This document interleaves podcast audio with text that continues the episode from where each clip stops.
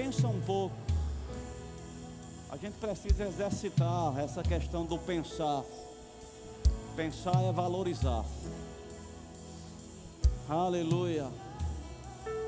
Por que você poderia dizer um obrigado a Deus agora? Por tua família, por tua saúde, por tua força, por essa condição de você estar de pé, mesmo diante das adversidades, por essa graça que tem promovido um refrigério. Por quê? Pensa eu. Você pode dizer, Pai, obrigado. É isso que vamos fazer.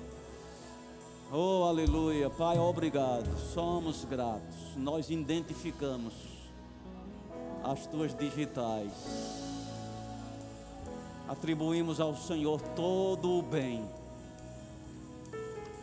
Não importa quantas circunstâncias tenha se levantado, nós identificamos o teu agir, o teu amor, o teu cuidado, nós cremos. O teu amor, Senhor, o teu cuidado, tua provisão, tua ajuda nos expomos a esse ambiente de culto, a unção coletiva. Tu tens propósito de nos encontrar nisso. A entrada das tuas palavras trazendo luz, dando entendimento. Eu declaro: haja luz. Eu declaro trevas dissipadas. Toda confusão, toda fortaleza destruídas, em o nome de Jesus todo sofisma anulado, toda altivez anulado. Eu declaro, Pai, uma fé limpa em o nome de Jesus, um crer forte, plena convicção, plenamente convictos. A riqueza da forte convicção. Nos expomos, somos os teus filhos. Você diz: sois fortes. Aleluia, sois fortes. A palavra de Deus está em você e você já venceu. Diga, por Deus, diga, por Deus, eu já venci. Amém.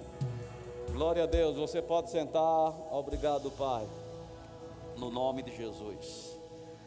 Que bênção, sempre que ministro aqui no culto dos jovens, me sinto mais jovem, amém?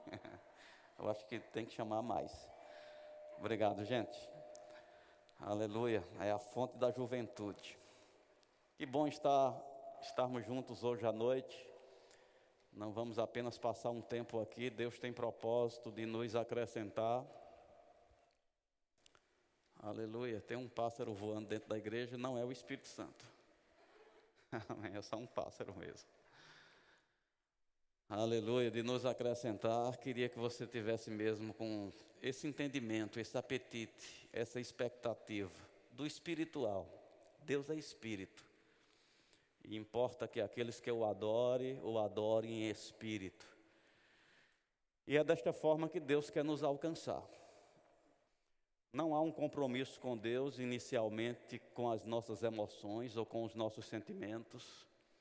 Às vezes a gente vem para esse tipo de ambiente. Eu queria sentir, eu queria me emocionar. Isso é bom, eu também gosto. Mas não é um ambiente muito confiável. Tanto é que Deus não trabalha nele. Deus é espírito e importa que aqueles que o adorem, o adorem em espírito. A plataforma do Espírito é, é fé, é convicção. E se você nasceu de novo, você tem. Diga, eu tenho fé. É sobre isso que veio ao meu coração para a gente estar ministrando. A gente está vivendo tempos difíceis, mas bastante favoráveis. Não sei se você consegue entender esse contraste tempos difíceis, porém bastante favoráveis. Favoráveis da parte de Deus. Eu não sei se Você conhece o funcionamento né, de um carro 4x4. Ele vai em lugares que um carro com tração só nas duas rodas não vai. Normalmente as caminhonetas, outros carros assim, jipes têm. E o ambiente que para um carro comum pode ser difícil demais, para um carro traçado, como é a linguagem, é uma oportunidade. Amém? Eu, quando tinha a caminhoneta, que estava andando e tinha ambientes assim, eu me divertia para experimentar meu 4x4. Amém? Então, em vez de ser um ambiente hostil, difícil, era, eu, eu tinha ali vantagem, eu tinha ali uma grande oportunidade. Quero te dizer que Deus nos capacitou com estrutura para tempos difíceis. Tempos difíceis não devem nos assustar. Estamos capacitados, qualificados. O nosso pai disse: Não temas, ao pequeno rebanho. Não temas. Qual é o pai que diz isso para o filho? Só se tiver segurança mesmo. Quando eu dizia isso para os meus meninos, quando eles eram mais novos, olha, não tenha medo, é porque eu já tinha certeza que ali não havia risco. Eu nunca coloquei eles em algo perigoso, dizendo, não, não tenha medo não, enganando. Não. Um pai, quando ele diz assim, não temas, não tenha medo, é porque ele tem certeza que ali não há risco. E foi dito a nosso respeito como igreja: não temas, ó pequeno rebanho. Foi do agrado do Pai conceder a vocês o reino, o governo. Tem poder, amém? Você tem guarda-costa, você é filho de pai rico, amém? Você tem assistência, você tem provisão, você está sendo acompanhado. Então, esses tempos difíceis nos quais a gente está é, vivendo, e eu te asseguro, estamos no meio disso. Quando eu era da idade de vocês, jovem, recém-convertido, até mesmo anos depois, eu já tenho mais de 36 anos de convertido.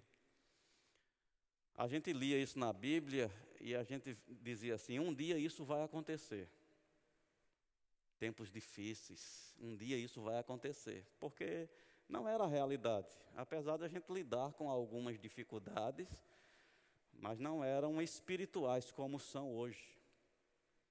Hoje a gente está inserido num, num, num ambiente do mundo de apostasia, de concorrência à fé, de dúvida, de questionamento.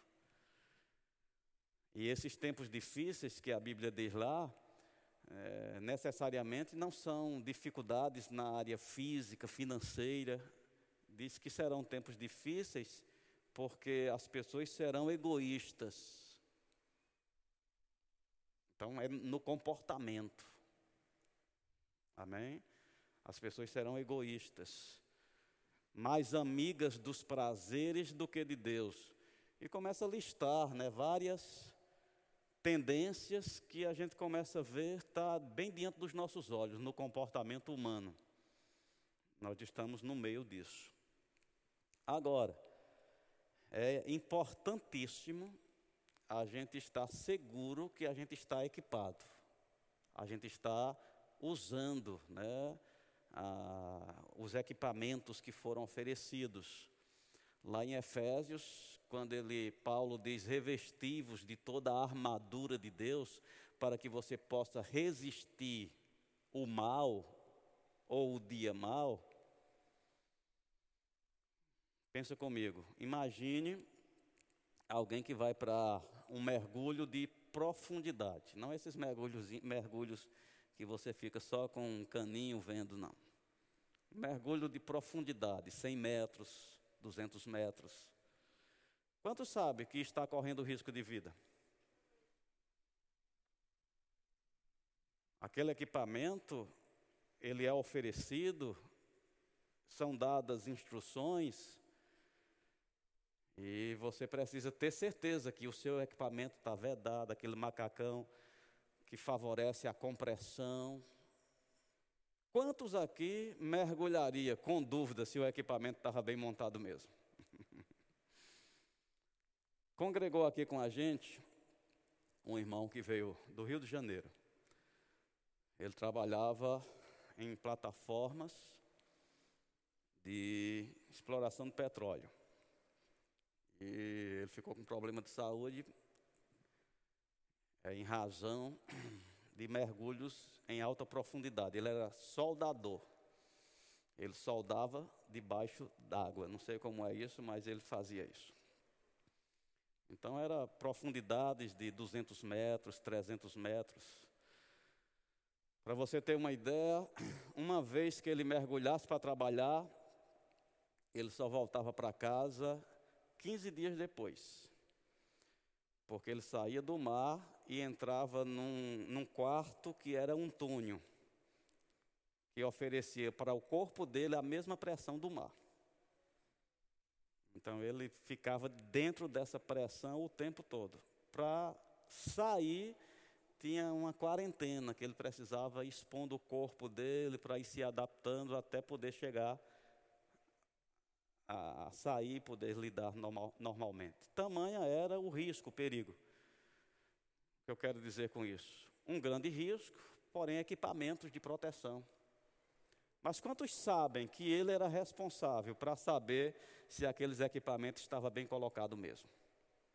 Porque uma pequena fenda ali, a vida dele estava comprometida.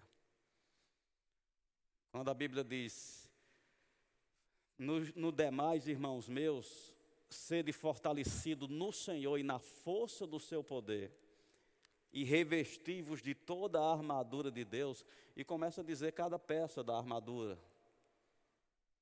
É, o cinto, a couraça, o escudo, o capacete, calçado os pés. Cada peça dessa representa uma condição espiritual é capacete da salvação, coraça da justiça, o escudo da fé, a espada do Espírito, que é a palavra de Deus. Então a gente está exposto a um mundo perigoso, porém com provisão segura. Aonde fica? Diga, na responsabilidade de cada um. É? Assim como aquele mergulhador não pode dizer, não, está tudo ok com o meu macacão. Um crente também não pode dizer, está tudo bem com a minha coraça da justiça. Você tem que ter certeza. Não, está tudo bem com o meu escudo da fé. A gente vai ser exposto a pressões, a situações. Uma vez tudo bem, tudo bem mesmo. Vamos vencer é, se divertindo, porque não, não, não é páreo para os equipamentos que a gente está, é, estão disponíveis para a gente. As circunstâncias não são, os ataques do diabo não são, nada é, porque maior é o que está conosco do que aquele que está no mundo. A Bíblia diz que as armas da nossa luta, elas não são carnais, elas são poderosas em Deus para destruir fortalezas, anular sofisma e toda altivez que se levante contra. Às vezes a gente escuta assim, é uma fortaleza que está operando ali. E daí? As armas são poderosas para não só fazer resistência, para destruir. Amém? Ah, tem uma fortaleza na minha mente. As armas são poderosas para destruir. Você está num ambiente seguro, você tem da parte de Deus provisão. Anular sofisma, argumento falso. Gente, a gente está na vantagem. Diga, eu estou na vantagem. Onde fica o nosso cuidado? De, de, de verificar mesmo. É, 2 Coríntios não é meu texto, é capítulo 5. Fala sobre É, é 12,5 ou é 13,5? Não bota aqui não, porque eu não estou com certeza agora. Diz: é, examine para ver se você realmente está na fé. Examine. Né?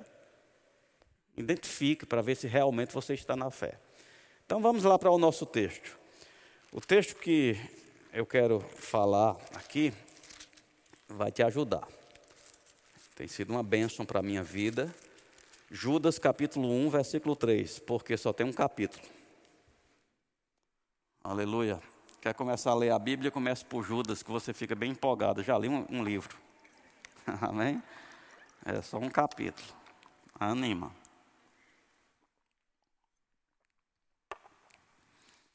O que diz? Amados, quando empregava toda a diligência em escrever-vos acerca da nossa comum salvação, foi que me senti obrigado a corresponder-me convosco, exortando-vos a batalhardes diligentemente pela fé, que uma vez por todas foi entregue aos santos.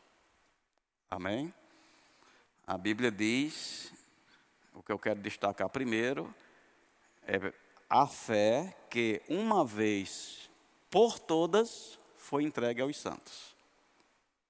A fé foi entregue. Deus fez chegar a cada um dos seus filhos a fé.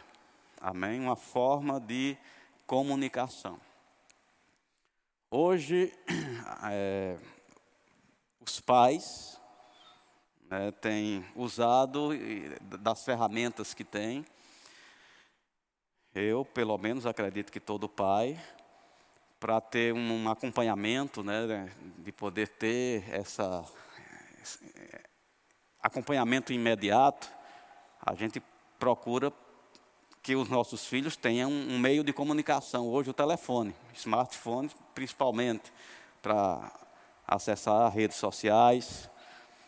Por isso, você dar para eles uma forma né, de, de comunicação, de pedir ajuda, de informar, de ter conhecimento. Você está comigo? Talvez num ambiente mais hostil ou, ou sem esse meio, eu tenho certeza, se tivesse um recurso, um rádio amador, um rádio de comunicação via satélite. Por quê?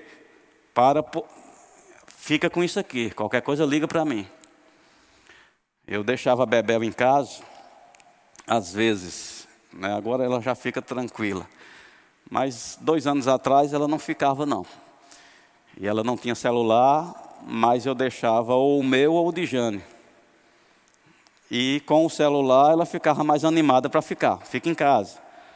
Fica com o celular. Papai vai ficar ligando de vez em quando. E se qualquer coisa você liga. E praticávamos assim. Né? Quando ela ficava sozinha por uma necessidade, a gente ligava. Ou passava mensagem: Está tudo bem aí? A gente está aqui. Às vezes fazia uma chamada de vídeo para ela ver. Diga, uma forma de tranquilizar. Por que estou dizendo isso? Quando a Bíblia diz que Deus entregou a fé, é para esse propósito, para que você tenha um meio de comunhão, um meio de, de acesso, de relacionamento. Você não está largado, não. Você não precisa correr até a igreja para encontrar o pastor para ir orar por você. Não. A Bíblia diz que a, a, a fé, que de uma vez por todas, foi entregue aos santos. Lá em Romanos diz que cada um recebeu uma medida de fé. Diga, cada um. Diga, eu tenho. Amém? Com propósito. Deus te deu algo. Com propósito. Deus supriu você com uma condição. Que a Bíblia fala sobre é, deixa eu ver se é o versículo. Versículo 20, também de Judas. Vira só a página. Vós, amados, edificando-vos na vossa fé o quê? Santíssima. preciosa. Amém? Santíssima, preciosa, que Deus equipou, cada um recebeu, você tem. Qual é o meu cuidado? A Bíblia diz que a gente deve aqui, exorto-vos a batalhardes diligentemente, com diligência, com aplicação, com dedicação, pela fé.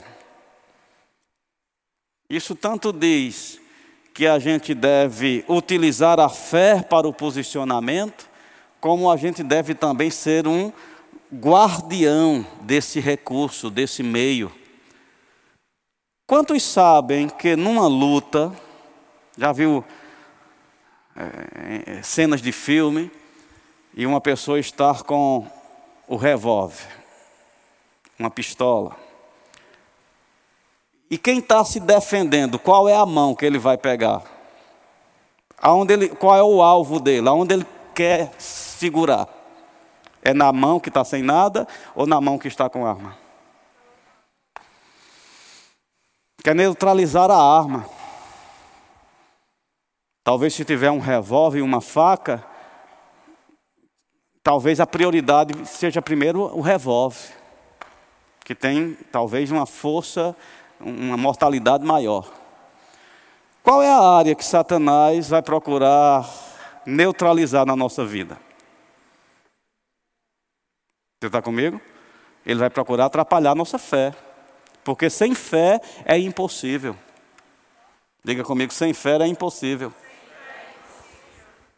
E a Bíblia está dizendo: olha, eu, eu exorto a vocês batalharem com diligência, pela fé que foi dada a vocês. Agora, cabe a vocês ser um defensor disso, um guardião disso. E você sabe que se o diabo tem essa forma de neutralizar a nossa fé, de ir contra a nossa fé, porque se ele não fizer nada, a vitória que vence o mundo é o quê? A nossa fé. Essa é a vitória que vence a nossa fé. Pela fé. Já viu lá os, é, a galeria dos heróis? Como foi que eles venceram? Pela fé. Pela fé. Hebreus capítulo 11, você vai encontrar essa expressão: pela fé venceram, pela fé tiveram os mortos ressuscitados, pela fé. Essa fé que Deus teve o cuidado de entregar para cada um de nós. Você tem fé.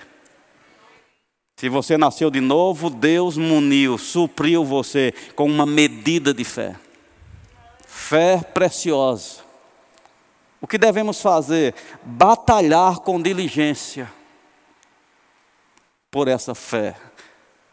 Porque o diabo quer neutralizar. Como é que o diabo neutraliza a fé? Com dúvidas. Dúvida é uma coisa distante, que a gente precisa conversar com um incrédulo. O que é dúvida? Não, dúvida é bem presente, está nos rodeando. Um crente pode duvidar, se ele relaxar em guardar sua fé, duvida. Se ele se abrir para o diálogo concorrente, duvida. Estão comigo? Então, aonde está a, a, tentativa do diabo? Em deixar a gente com dúvida. Você sabe qual é a definição para dúvida? Três palavras em hebraicos que define dúvida, traduz: uma está sem um caminho. Certo. Isso é para traduzir dúvida. Está em dois caminhos ao mesmo tempo. Uma bifurcação. Quando você tem dois caminhos. Qual é a sensação? Qual é deles? Isso é dúvida. Amém? Isso é dúvida. Qual é a ferramenta que Satanás usa? Gerar dúvida. É por isso que a Bíblia fala para a gente não duvidar, porque o que duvida recebe o que de Deus? Nada. A fé foi neutralizada. Se a dúvida ela for concebida. Como é que o diabo faz para conceber uma dúvida? Começando por Adão e Eva.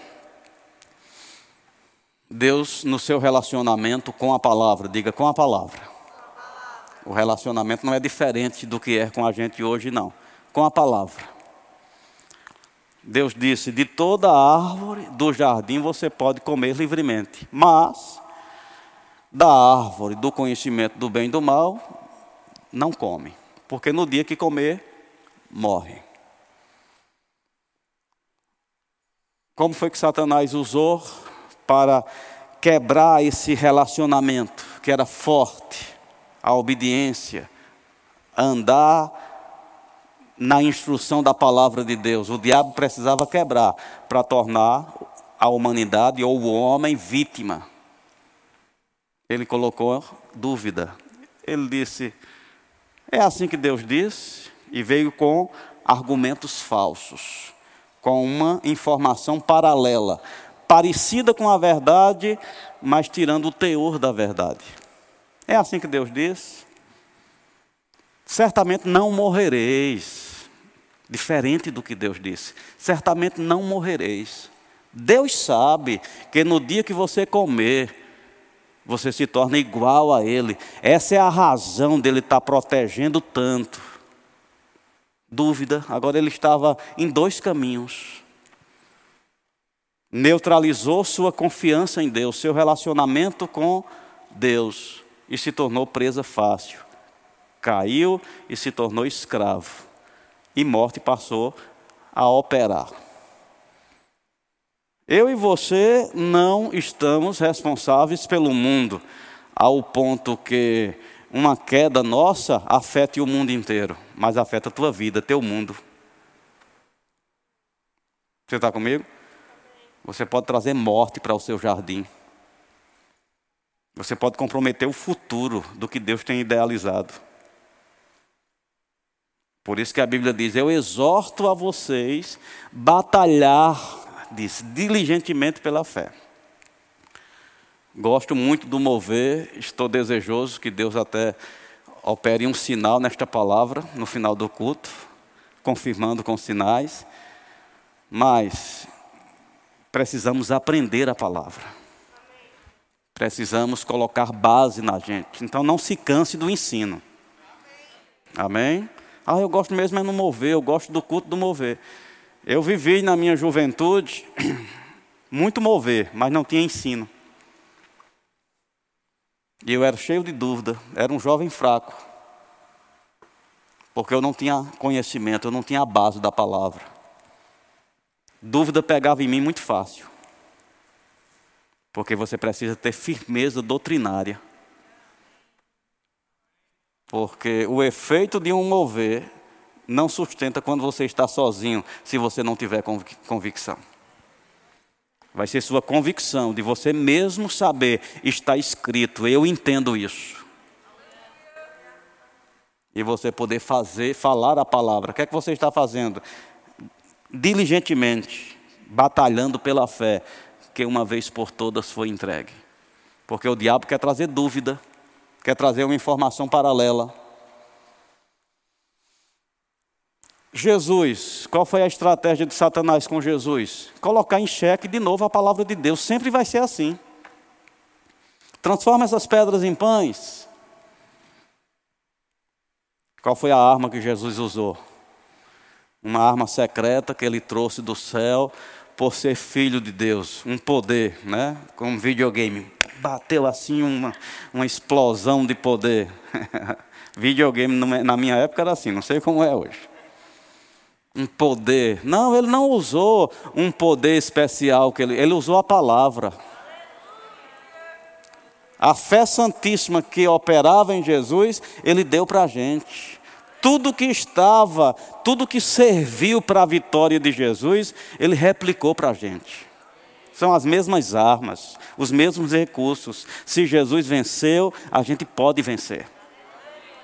Foi que ele usou a palavra, está escrito. E ele citou um texto do Velho Testamento lá em Deuteronômio. Nem só de pão vive o homem, mas de toda a palavra que sai da boca de Deus. Então o diabo levantou outra tentação. De novo com a palavra agora. Está escrito: salta daqui, porque está escrito, Salmo 91. Será dado ordens aos teus anjos para que você não tropece. Então salta que os anjos te pegam. Não parece espiritual? Não parece quase Deus sofisma, argumento falso, coisas próximo da verdade, mas não tem a essência da verdade. E ele estava bem firme, como batalhando diligentemente pela fé. E disse: Está escrito: Não tentarás ao Senhor teu Deus. De novo o diabo se você se prostrar e me adorar, agora vantagens. Eu te dou tudo isso aqui. Agora preste atenção. O que Deus propôs para Jesus com a sua morte, o diabo propôs dar apenas ele se ajoelhando. É difícil de, é diferente de morrer. Amém? Às vezes não assalto, se ajoelhe, senão lhe mato. A pessoa se ajoelha, porque se ajoelhar e morrer é melhor se ajoelhar. Estão comigo? E o diabo dizia: se ajoelhe que eu lhe dou tudo. Deus não. Deus era: você vai morrer. Ou seja, você vai se entregar por completo. Aí sim vai ser te dado um nome acima de todo nome, no céu, na terra e debaixo da terra. O diabo propôs só o poder imediato do pecado, né? O governo da terra. Tudo isso eu te dou. O que Jesus fez? Nessa bifurcação, nessa proposta de dúvida, ele não deixou nem a dúvida ser gerada. Prontamente ele já declarou a palavra: está escrito, não tentarás o Senhor teu Deus. E por essa persistência, diz que o diabo se ausentou, porque a, a regra é: resiste ao diabo firme na fé e ele foge. Olha que arma poderosa.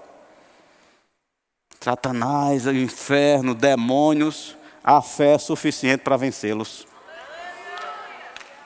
E você tem fé. Você é filho, faz parte da provisão de Deus. Uma fé que uma vez por todas foi entregue. Mas quem é o defensor? Quem é que vai batalhar? Quem vai ser o guardião disso? Você. Está comigo? Então Jesus, ele venceu assim, estando bem firmado na, na verdade. Abre lá em João capítulo 17, versículo 17. Estamos recebendo o ensino. Aleluia. João 17, versículo 17.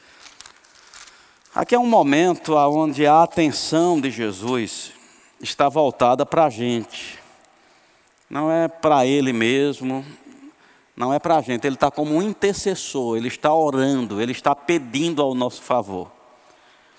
E nem entre muitas coisas que ele está pedindo, ele apresentou no versículo 17: santifica-os na verdade, a tua palavra é a verdade.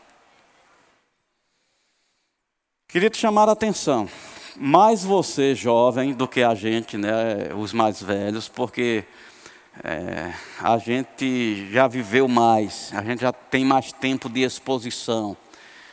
E a gente passou por uma, um, um, período do caminho que não havia tantos ataques. Né? A camada de ozônio não estava tão perfurada como está hoje, no quesito espiritual de tentação. A gente não foi exposto a tantos raios de ataque. Então, mais você que está vivendo esse momento né, perigoso eu perguntaria, e você não vai responder de forma religiosa, porque tem muitas frases prontas. Mas como eu te disse, é teu equipamento. Você não pode dizer, não, eu estou vestido. Ah, eu estou com a coraça. Ah, eu estou com o escudo. Não, é tua vida. Você precisa examinar mesmo se está. Então não, não dá respostas rápidas, respostas religiosas, respostas que é comum de igreja. Eu quero que você sonde e qual é a tua resposta com essência né, de convicção. O que é a verdade para você? A verdade é a palavra de Deus, resposta religiosa, na, na maioria das vezes. Porque a gente está dizendo porque já ouviu, porque é uma frase bonita, porque é uma frase de igreja. O que é a verdade para você? Verdade para a gente é o que move a gente, é o que tem a nossa atenção, é o que tem o nosso respeito. Me veio essa, esse pensamento dentro do contexto que a gente está vivendo hoje. Se aparecesse num grupo de WhatsApp, dizendo assim, uma fórmula química para a cura do Covid. E você olhasse lá, tivesse elementos como água, açúcar, um pouco de sal. Não vai botar isso em prática, não, dizendo que o pastor estava debaixo da palavra do conhecimento. Mas estava lá num grupo de WhatsApp. Uma fórmula química para o combate, cura imediata. Eu te digo, quem ia correr para ir atrás desses ingredientes e colocar em prática? Eu te digo, quase ninguém. Por quê? Era uma informação suspeita. E quando não tem teor de verdade, não há uma resposta positiva.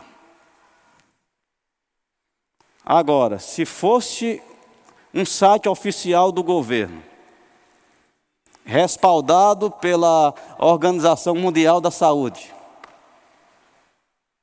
respaldando aquela informação dizendo é verdade, essa, essa fórmula funciona. Quem ia ainda hoje à noite fazer? Você está comigo? A resposta que a gente dá. Eu te pergunto, quantas vezes a palavra de Deus para a gente não está como aquela primeira informação num grupo de WhatsApp, que a gente, ah, eu sei que a Bíblia diz, mas sem disposição nenhuma, sem atenção nenhuma, sem dedicação nenhuma. Eu sei que a Bíblia diz isso, mas. Então você está numa bifurcação. Você tem outra informação que está concorrendo com aquela, tirando tua intensidade. Estão comigo? Então, apesar de estar lá, e a gente respeita porque a gente é religioso, a gente vive num ambiente de igreja, então a gente tem uma linguagem. Mas quando vai olhar, aferir a nossa intensidade na palavra de Deus, ela não está representando a verdade. Porque a gente responde de forma lenta, fria. Porque tem uma concorrência que a gente às vezes não assume mas se está tirando a intensidade da verdade, tem uma concorrente. A Bíblia fala sobre os cuidados do mundo, a fascinação das riquezas, as demais ambições que concorrem com a palavra. Mas existem outras informações. Então eu pergunto assim: o que é a verdade para você? O que é a verdade para você? Tem coisas né, principalmente na educação moderna, vocês foram bombardeados com informações da modernidade que entra em choque com a verdade das Escrituras. E às vezes faz, faz de pessoas crentes fracos. Porque sentenciaram eles com uma bifurcação que os acompanha. Essa, qual é o caminho? Por exemplo, no meu tempo não era assim, mas sei que vocês já enfrentaram essa informação. No meu tempo não se falava como verdade de primeiro grau. Eu não estou falando verdade absoluta, mas de primeiro grau mais defendida, mais explorada, a teoria da evolução. Eu sei que no ensino hoje fala também da criação, mas se você for olhar a quantidade de páginas e textos que defende a teoria da evolução e a que apresenta a, da criação é, é diferente. Sim ou não? Porque a maioria dos idealizadores estão batizados nessa informação. Para eles, a evolução é verdade. E a palavra de Deus é algo que precisa ser sufocado. E nós estamos debaixo disso. Então, quantos da gente, vou me colocar no meio, não está com a nossa fé alterada, enfraquecida, porque a gente carrega essa bifurcação daquilo que chamamos de ciência, que coloca em xeque uma verdade das Escrituras. Só estou dando um ponto. E o que se diz da cura? O que se diz hoje está em questionamento até a estrutura fisiológica e muitas informações. E parece que a maioria torna uma informação verdadeira. Se tem muita gente falando a mesma coisa, eu te digo, não é porque muitos estão falando a mesma coisa que torna um fato verdadeiro. Pode tornar um, um fato aceito, mas verdadeiro não. Então, me vem esse cuidado.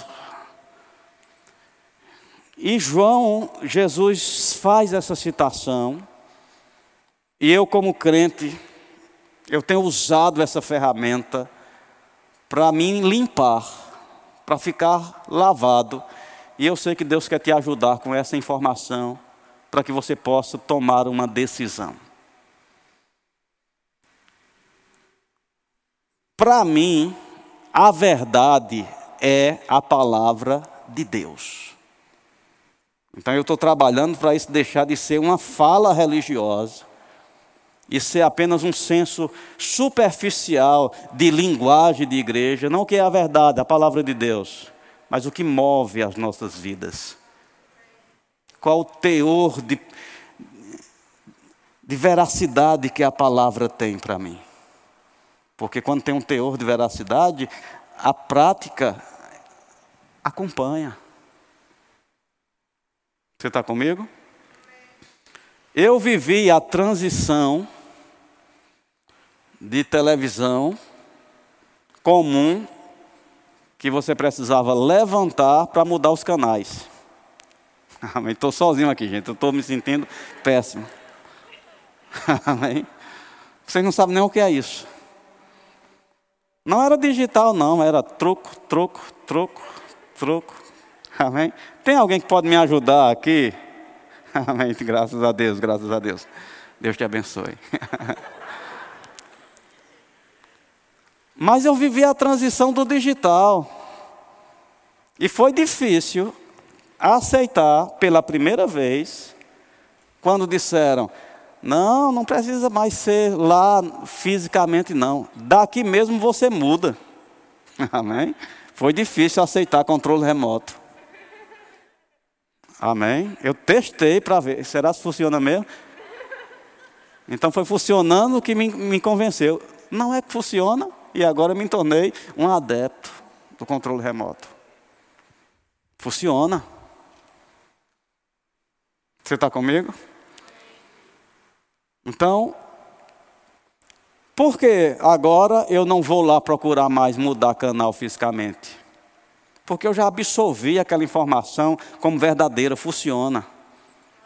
Quando eu chego em casa para ligar a televisão, eu não me dirijo à televisão. Eu, cadê o controle remoto? Cadê o controle remoto? Porque essa informação foi acolhida, é verdade, funciona mesmo. Você está comigo? Quando você se depara com uma situação, qual é a verdade que você procura? Cadê a Bíblia? Cadê a Bíblia? Cadê a Bíblia? Amém? A solução está na Bíblia, a solução está na palavra. Não importa o que isso diz, não importa o que isso diz. A verdade para mim é a palavra de Deus. Acerca da verdade, a verdade devia, deve ser, ou devia ser também, para a gente, como o dicionário é para a língua. Quando se tem dúvida de uma, de uma palavra, quem é que acaba a questão? Dicionário. Eu acho que é promode. Não, não é promode não. Não, mas vamos ver no dicionário. Quando chega lá, o que ele diz é a verdade. E todo mundo baixa a cabeça. O errado reconhece e o certo celebra. Porque é a autoridade da língua. Você se sujeita ao dicionário. Sim ou não? Sim. Você se sujeita, porque é a verdade da língua. Mas eu te pergunto: você se sujeita à palavra? Ou você carrega informações paralelas que colocam você enfraquecido nas suas convicções? E eu vou te advertir: uma fragilidade em uma informação da palavra vai te deixar enfraquecido em outras. Às vezes tem pessoas que dizem: Não, eu concordo com parte da Bíblia. Infelizmente, você está numa intensidade que não presta para Deus usar. Então eu e você precisa batalhar diligentemente pela fé, que uma vez por todas foi entregue aos santos. Qual, foi a, qual é a posição que eu tenho tomado? E tem sido bom demais. Para mim, a verdade é a palavra de Deus. Não importa quantas pessoas, nem quem, nem quem, nem o que, vai dizer outra coisa diferente da palavra. Eu estou fechado com a palavra. Eu já me antecipei com essa conclusão. A verdade para mim é a palavra de Deus. Quando você fecha com essa decisão, fica fácil. Agora eu te pergunto: qual foi a sua decisão em se converter? Não é para ser crente? Por que você adere coisas que fragilizam esse propósito? Você está ficando improdutivo, você está ficando. O que duvida não recebe. A Bíblia diz que é como a onda do mar, agitada pelo vento, levada para um, um e outro lado o que duvida, o que não está fechado, o que é a verdade? A palavra de Deus. O que está a verdade, a palavra de Deus. Eu sou o que a Bíblia diz. O que a Bíblia diz que eu sou? O que a Bíblia diz que eu posso? O que a Bíblia diz que eu tenho? E eu vou te dizer, meu, meus irmãos, Deus só tem coisa boa dita a teu respeito. Eu vou concluir com um, uma informação. Eu ouvi uma ministração e nela citaram uma pesquisa. Eu não lembro da fonte, mas foi uma universidade, acredito que americana, que fez esse estudo num período bem largo, de 15 anos, não, 10 anos. É, o objeto de estudo foram crianças, entre 3 e 15 anos. Então eles fizeram né, um, testes com crianças de 3 a 5. E nesses testes eles concluíram, era 6 mil e poucas crianças que foram acompanhadas durante 15, é, 10 anos. Nesse teste, de 3 a 5 anos, eles concluíram que 90 e uma fração lá, 93, não lembro a fração, ou 95% das crianças testadas, elas apresentavam um QI, um coeficiente de inteligência favorável. 95% daquelas 6 mil crianças aproximadamente demonstrava um QI elevado. Esse teste se, se repetiu com aquelas mesmas crianças quando elas tinham 10 anos. E no segundo teste, quando elas estavam com 10 anos, só 30% daquelas 6 mil aproximadamente demonstravam ainda um coeficiente de inteligência elevado. Quando elas tinham 15 anos, fizeram o último teste. E com a idade de 15 anos, só se encontrou em 10% delas um coeficiente de inteligência alto. E aquela pesquisa concluiu que se aprende não ser criativo. Você está comigo? Se aprende não ser criativo. Não sei se você entende o que eu estou te dizendo. Dá a entender que na sua formação, sem alteração, sem influência dos ambientes de educação, rua, casa, sociedade, as crianças limpas, elas têm um potencial.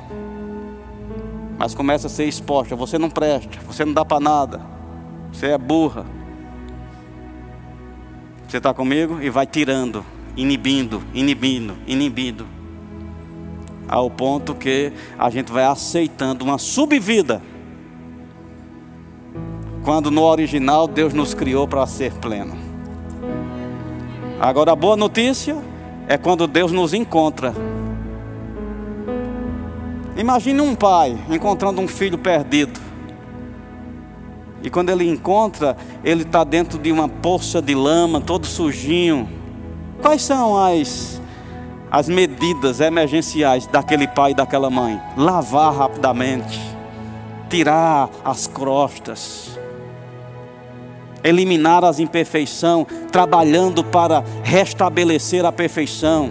Sim ou não? Vestir, até olhar e dizer: meu filho está numa condição digna agora. Quando Deus nos alcançou, Ele concedeu uns para apóstolos, outros para profetas, outros para evangelistas, outros para pastores e mestres. Para quê? Aperfeiçoar. Vamos trabalhar aqui para aperfeiçoar, vamos tirar os danos causados, vamos tirar as sequelas, vamos aperfeiçoar. Deus trabalha para te aperfeiçoar, porque Deus quer te elevar ao que Ele tinha ideia. E na ideia de Deus, o teu coeficiente é alto. Você aprendeu não ser, não ser eficiente. Você aprendeu num ambiente educado por Satanás a você não ser eficaz. Você aprendeu, mas Deus tem alvo de te elevar. Então não aceita os testes de coeficiente de inteligência. Ah, eu fiz, o meu só deu três. Não aceita isso, não. Mentira, Deus te fez capaz. Na tua estrutura há plenitude. Você é capaz, você é inteligente. Não aceite, você parou, você se entregou nessa informação. Você é capaz. Você pode fazer melhor, você pode fazer bem. Você pode ser assertivo. Tem algo para o qual você é bom. Ei, talvez você foi experimentado na área para o qual você não foi escolhido. Se me colocasse para tocar aqui, vocês iam me envaiar. Mas tem uma área que eu sou bom. Talvez você foi medido numa área que você não foi escolhido. Porque temos dons e vocações. Mas tem uma área que você é bom. tem uma área que você é top. tem uma área que Deus te levantou para glorificar, para as pessoas olhar para o que você faz e dizer: "Meu Deus, só pode ser Deus". Se aprende não ser criativo, não ser eficiente, o professor é o diabo. Mas Deus quer livrar seus filhos. Você é bom leva volta para casa sabendo na, no plano original, na minha planta, eu fui feito para ser bom, para ser um sucesso, para ser eficaz. Deus tem ferramentas. Mas eu vou te fazer um convite. Se feche com a palavra. Se feche com a palavra, não importa o que outra fonte está dizendo, pode ser política, pode ser ciência. Chegou tarde, porque essa verdade tem durado gerações e as verdades não foram derrubadas. Vou finalizar. Estava ouvindo esse negócio né, da evolução. E o pastor, o nome dele, ele falava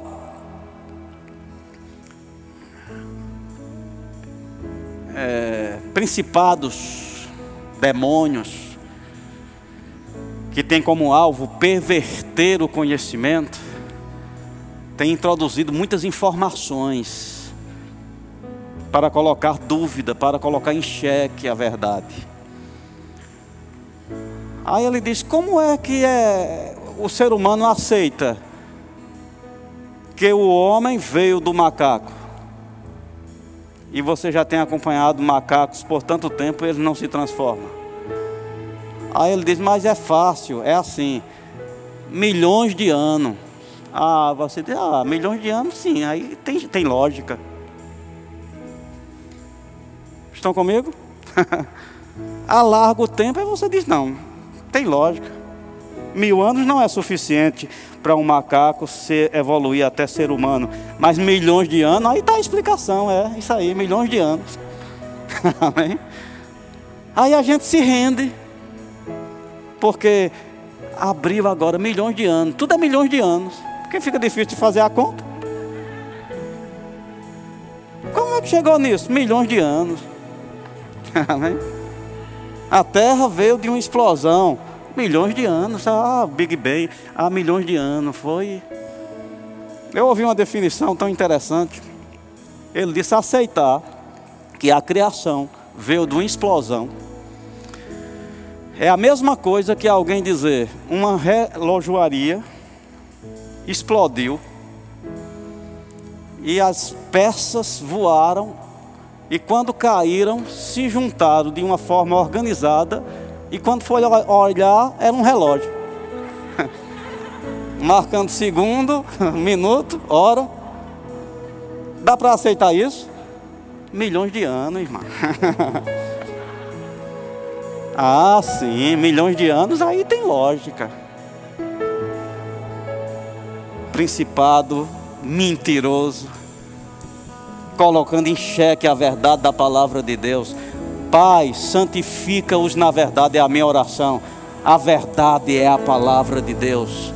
Diga comigo isso: a verdade para mim é a palavra de Deus. Estou fechado Deus disse, eu creio estar decidido. Eu sou o que a Bíblia diz. Eu posso o que a Bíblia diz. Eu tenho o que a Bíblia diz. Eu não abro para negociação.